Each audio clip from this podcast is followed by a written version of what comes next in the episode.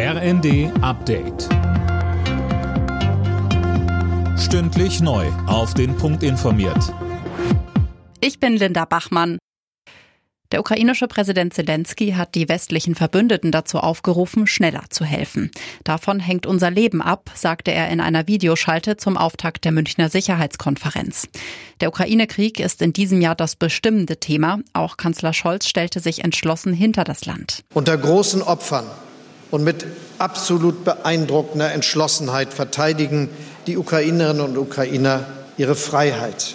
Und wir unterstützen sie dabei so umfangreich und so lange wie nötig. Die Friedenspetition von Sarah Wagenknecht und Alice Schwarzer hat die Marke von 500.000 Unterschriften geknackt. Mit dem sogenannten Manifest für den Frieden fordern die Initiatoren Friedensverhandlungen mit Russland. Frankreichs Präsident Macron sagte in München, es ist nicht die Zeit für Dialog. Russland habe Krieg gewählt. Fünf Tage nach der Wiederholungswahl für das Berliner Abgeordnetenhaus sind die Sondierungsgespräche gestartet.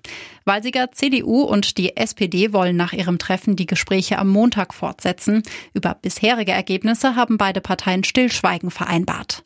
Parallel sprechen die Christdemokraten auch noch mit den Grünen. SPD, Grüne und Linke wollen außerdem über eine mögliche Neuauflage ihrer rot-grün-roten Koalition sprechen. In der Bundesliga bleibt die TSG Hoffenheim weiter erfolglos, auch unter dem neuen Trainer Matarazzo.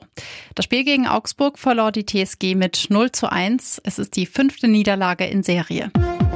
Alle Nachrichten auf rnd.de